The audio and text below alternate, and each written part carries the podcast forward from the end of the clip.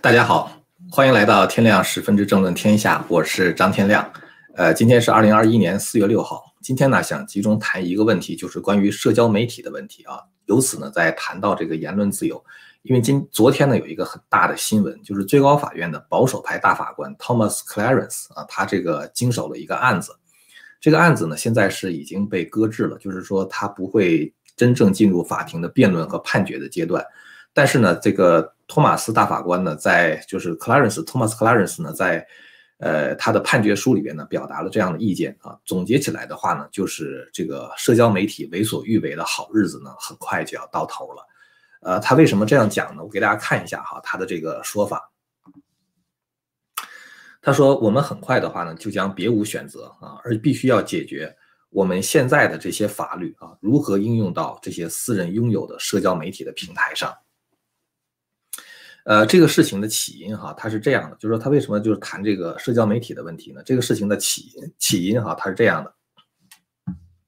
大家知道这个川普啊，原来在这个推特上是有一个账号的哈。大家知道这个被关闭之前呢，他这个账号粉丝呢达到了八千八百万之多。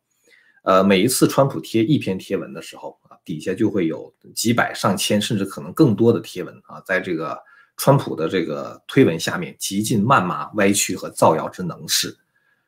如果这是一个私人账号的话呢，川普把这些人拉黑就是了，是吧？但是川普拉黑这样的人呢，却面对着一个法律问题，就是他如果比如说把一些专门造谣的人拉黑，呃，那么这个时候呢，这个他们就会去起诉川普，呃，那么起诉的结果的话呢，就是第二巡回法院做了一个判决，他们判决说什么呢？说川普呢作为总统，他利用推特账号来讨论政治事务，呃。他就是就他的一些政策的这个问题发表看法嘛，就是包括对国家未来的走向啊等等。那么这样的话呢，他就变成了一个官方新闻发布的这么一个平台。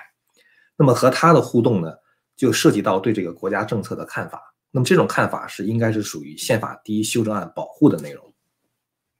也就是说呢，他们把川普的这个推特账号呢，变成了一个公共平台啊，或者是变成了一个公众的论坛。那么，川普拉黑的这些人呢，等于是川普剥夺了这些人在这个公众论坛，就是川普这个账号之下发表对公共事务看法的权利。呃，这种说法听起来好像是还是挺有道理的，是吧？但是我觉得这个判决呢，它有合理的成分，也有不合理的成分。合理的成分在哪里呢？就是说这里确实是可以作为一个大家互相交流和发表意见的公共平台。但不合理的地方在于说，任何恶意的造谣、谩骂和歪曲事实的说法，即使在公众论坛中也是不能容忍的。就说你说它是一个公共论坛，可是公共论坛的话也不能够允许造谣，是吧？不能够允许谩骂。但是麻烦在于什么呢？作为川普或者他的团队呢，他是没办法踢这些人啊，因为你要踢他的话，你得证明说我之所以不让你在这个地方存在啊，不让你在这个公众论坛发言，是因为你在造谣啊，不光是在造谣，而且是恶意造谣。这样的话才能够把它踢出去。但是你证明某一个帖子是谣言这件事儿，是一件非常耗时耗力的事情。无论是川普还是他的团队，是不可能有这个时间和精力去做的啊。这就像一件衣服一样，那你把它弄脏了很容易，是吧？你拿那个墨汁一泼，这衣服就没法要了。但是呢，你弄脏它是一瞬间，要把它洗干净的话，却要耗费无数的时间和精力。所以说，在这一点上，川普对这个恶意的帖子是无能为力的哈。所以刚才我说，我说这个第二巡回法院的这个判决有合理的成分，也有不合理的成分。这个世界上是没有两全其美的办法的哈。我觉得也可能会有两个解决的方法，我们一会儿呢再分析。呃，我希望我们今天的讨论哈，能够启发大家对一些问题思考的方法啊。就是说，言论自由很多人都在谈，那么这个时候，我觉得我们谈言论自由的话呢，是想。谈这个思考言论自由的方法和角度的问题。如果说这个第二巡回法院的判决能够成立啊，说川普这是一个私人论坛啊，你这个把他踢出去拉黑了，是属于剥夺他的这个在这个公众论坛上发言的言论自由。那么我觉得，如果这个能够成立的话，YouTube 就应该被起诉啊？为什么呢？大家可以看一下这个新闻报道哈，这是这个英文大剧院的报道，说 YouTube 呢在拜登的白宫的视频之下。删除了两百五十万个点彩啊，就是这个点删删除了两百五十万个彩。呃，那么这个事情是一个公司哈，这个公司叫做八十一 M 点 org 啊，它呢对这个数据进行分析啊，发现这个拜登的这个视频底下呢，一共有三百七十万个彩啊，那么现在的话呢，两百五十万个彩呢已经被移除了啊，被这个油管删掉了。那么大家想一想，这是不是说明一个问题呢？我在这个拜登的视频下点彩的话，是不是我在表达我对？一个公众意见的看法啊，他是总统嘛，对吧？我当然有权利不喜欢他，是吧？我不喜欢他是我的一个个人意见。那么你把我点彩的这个数字给删掉了，那么你是不是等于是剥夺了我表达对拜登不满的权利呢？对吧？你是不是剥夺了我的言论自由呢？如果油管说他们只是在删除这个机器人的虚假点赞的话，或者点彩的话。那么你怎么证明你删掉的那个不是某一个实实在在的人呢？是吧？我觉得你删掉的就是我的呀，就是我点的彩呀。所以说呢，这个这个其实是在这个美国的法庭上的话，也是相当的双标哈。在这个问题上，就是如果川普不能删别人，不能拉黑别人的话，那么你 YouTube 的话，你也没有权利把点彩的那些人删掉，对吧？那么川普和第二巡回法院的这个，就这个在第二巡回法院这个官司呢，现在就上诉到最高法院。最高法院的判决说，说现在这个案子呢已经没有意义了啊，因为川普已经不再是总统，而且呢他在推特账号这个这个这个推特的这个账号呢也被永久的封锁了，意思就是说你已经不是总统了，所以你也不是公共公共论坛了，对吧？第二呢就是说你已经这个账号被封了，所以就不存在说你还 log in 进去哈，登录进去之后把那些谩骂你的人拉黑这个问题了。这种说法其实我觉得也不太能够成立哈，当然这个最高法院就这样判了嘛。因为首先，即使川普不再是总统啊，那么他是否还有权利去封锁对他谩骂和造谣的推文，这仍然是一个悬而未决的法律问题。在川普的个案上，可能是这不再是一个问题，但是总的原则，一个卸任总统是否有权利去封锁对他谩骂和造谣的推文，仍然是一个没有解决的法律问题。第二，就是推特本身封锁川普账号是否干涉川普的言论自由啊，这个呢是另外一个问题。呃，那么这些问题的话呢，最高法院是迟早要面对的哈。即使不在川普身上，那么在其他别的政要的身上也会发生。托马斯大法官呢，他也没有给出一个完整的答案啊。就是其实我觉得他可能也没有完全想通这个问题到底解决方案在哪里。在判决书里边呢，托马斯大法官表达了这样的一个意见啊，他说过去的那些，呃，所有的那些过去的法案呢，啊，或者是过去的一些判例啊。对于推特哈，就是在这个新的这个社交媒体时代啊，似乎都不适用。那么也就是说呢，有可能需要一些新的法律。呃，但是呢，托马斯大法官说什么呢？他说，也许我们可以借鉴我们是如何管制交通和通信网络的。比如说，我是一个铁路公司，是吧？你不能无缘无故的就拒绝某一个人上你的火车，是吧？比如说，你是一个电报公司啊，你不能说某个人过来发电报，我就拒绝给你提供服务啊。他说这样的话是不可以。我觉得托马斯大法官啊，他在提到这个电报和这个铁路公司的时候，他已经触及到了一个很关键的问题，但是呢，他没有把这个问题明确的讲出来啊，所以我就要讲一下我是怎么理解这个问题的，也就是说，言论自由的真谛到底是什么？我觉得言论自由的真谛是两个字儿啊，这个字的话，这两个字就是平等啊，在英文中就是 equal 啊，就是平等。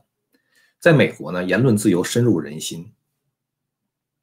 如果你要是考出言论自由的起源的话，哈，应该是天赋人权的概念啊。也就是说，一个人生来一张嘴，这张嘴呢，除了吃饭之外，还需要说话啊，也就是需要交流思想。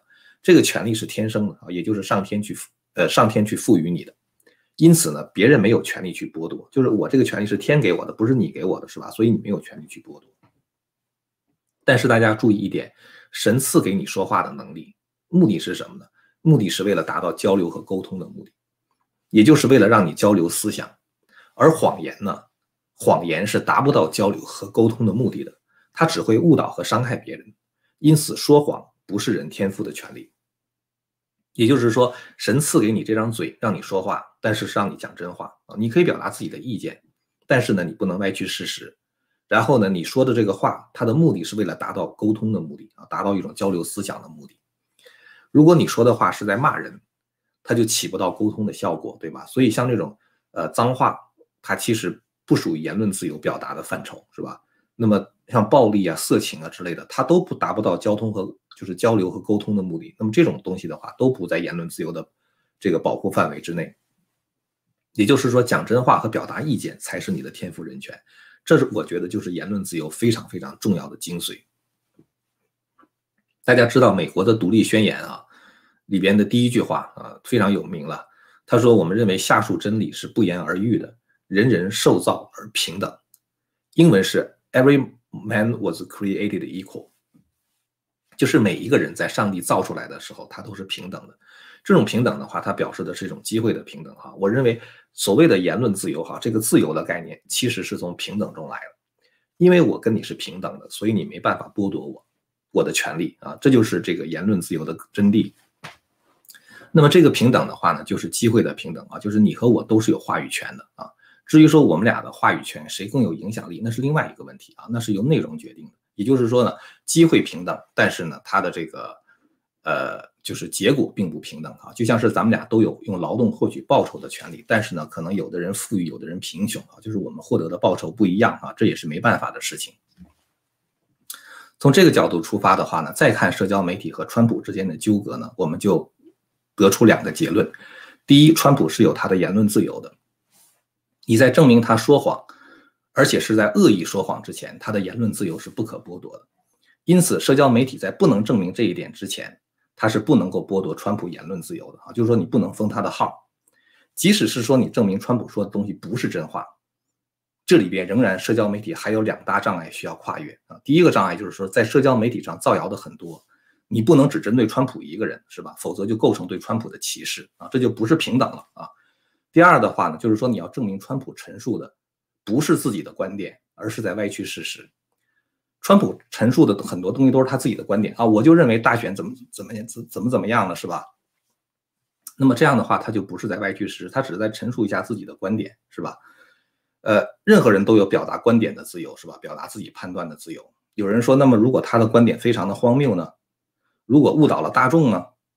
但是这不是由社交媒体来决定的，这是应该由市场来决定的。也就是说，当川普发表言论的时候，如果同时你可以看到反驳的声音、反对的声音，比如说他底下贴文中就有很多人反对他，是吧？甚至这个推特还给他贴一个蓝标，是吧？那么这个时候，大众是否相信川普所说的，那是大众的选择。你作为社交媒体来说，你没有权利替大众去去这个去替去这个替大众去选择啊！我说清楚了，是吧？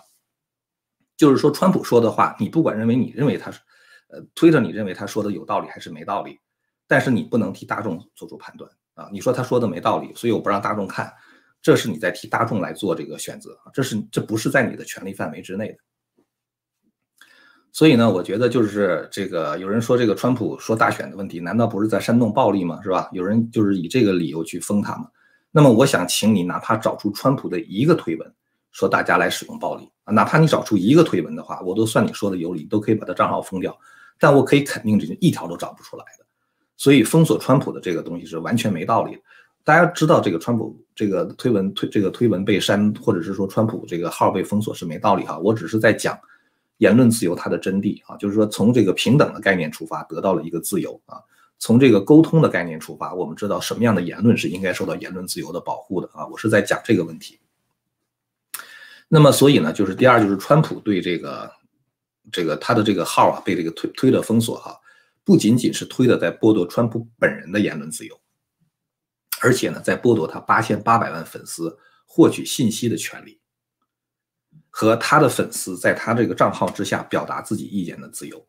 如果你把川普视为一个公众平台的话，哈，把这个川普的这个这个推特账号视为一个公众平台的话，你等于剥夺了八千八百万人在这个公众平台上表达他们意见的自由，是吧？这个就是推特封锁川普，其实直接违反了宪法第一修正案啊！所以我觉得这个事情真的是应该打官司啊，到这个最高法院去解决这个问题。那有人可能说，私人公司是不存在这个问题的哈，因为推特是一个私人公司，它有权决定对谁提供服务和不对谁提提供服务。但是我觉得这样的比较是不合适的。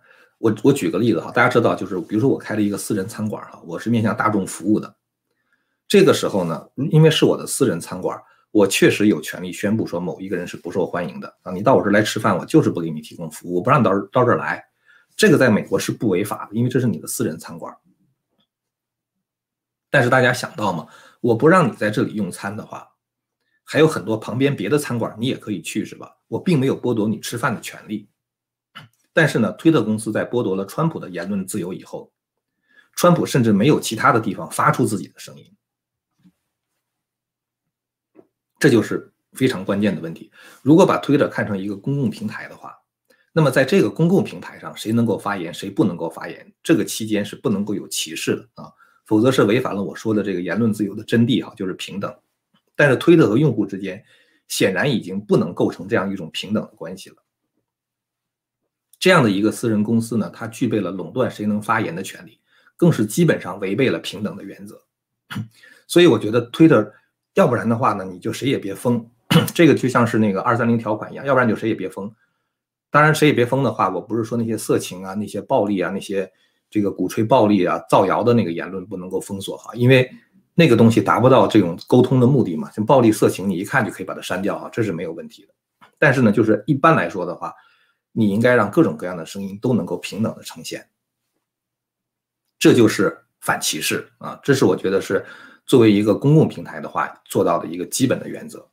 所以这里边的话呢，其实解决的方案也就是两个了哈，就是咱们刚才说了这么多对于言论自由它的这个思考哈，其实解决的方案呢就是两个。第一个就是推特不能够歧视川普啊，你不能只针对川普啊，就是封他的号。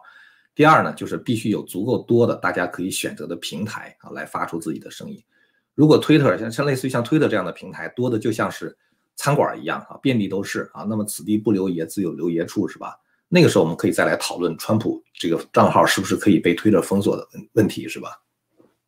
但是即使是那样的话，你或许可以禁止他继续发声，但是他以前的发言你也不能删啊，因为那些发言是他思考之后的结果，是他和大众要交流的内容，也是他的知识产权啊，所以我觉得这个也是不能够被剥夺的，呃。所以，我刚才讲，就是说，如果能够打破这个推特的垄断的话呢，可能是更好的一种解决方案啊。今天呢，看到一个新闻哈，先给大家看一下。这个新闻里边说什么呢？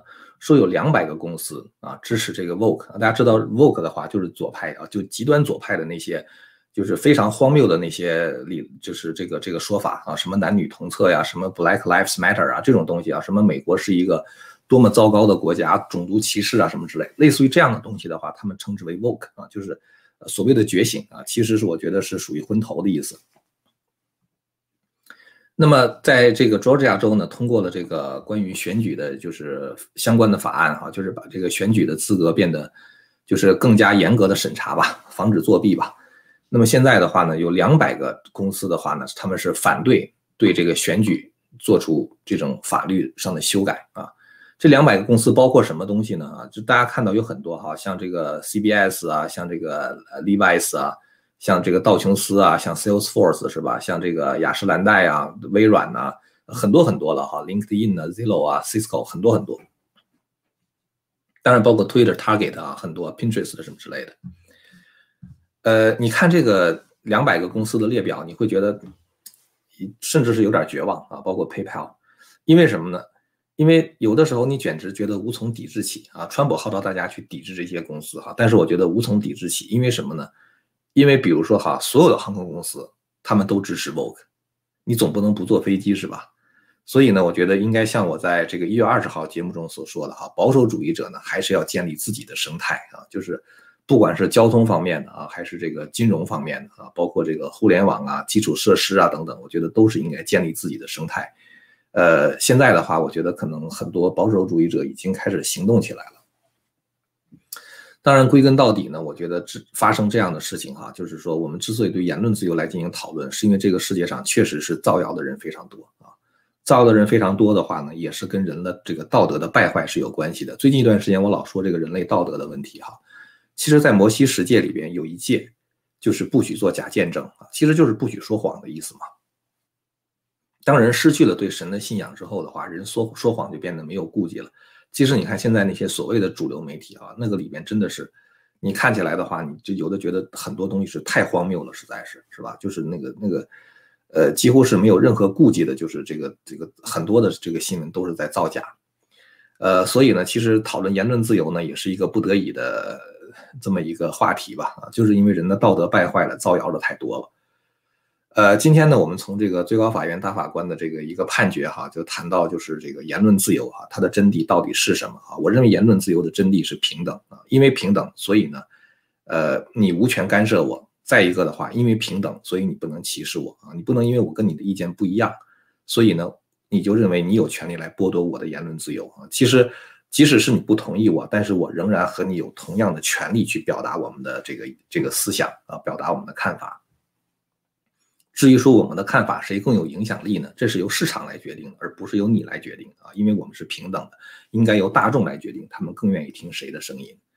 呃，这就是今天想跟大家交流的东西哈。这个呃，如果你要是您对我们这个谈的内容感兴趣啊，或者是说您支持我们的理念呢，请大家把这个频道呢告诉给一个朋友啊，请他们一块儿来订阅和传播这个频道。感谢您的收看，我们下次节目再见。